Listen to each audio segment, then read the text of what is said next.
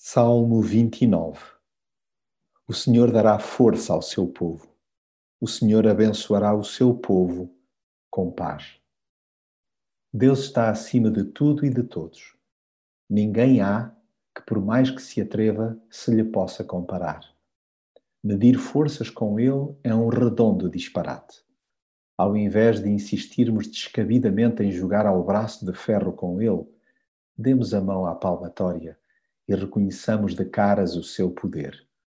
Submetamo-nos a ele, mais do que pela sua força, pela beleza do seu caráter.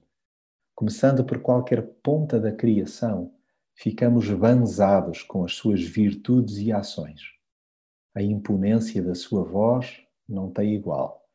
Mais do que amedrontar, incute respeito e atrai com doçura. A voz do Senhor é poderosa a voz do Senhor é cheia de majestade. Nada trava o que ele tem para dizer.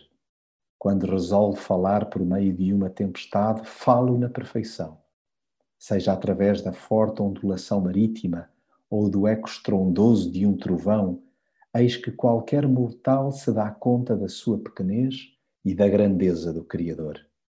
Basta um leve som saído da sua boca para quebrar robustas árvores fazer saltitar descomunais montanhas ou estremecer locais inóspitos do planeta.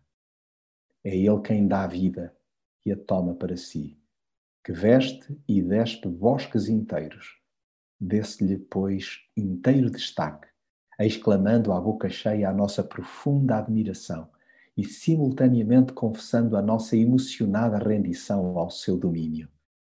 Gritemos humilde e alegremente: Glória! Ao único que governa desde sempre e para sempre.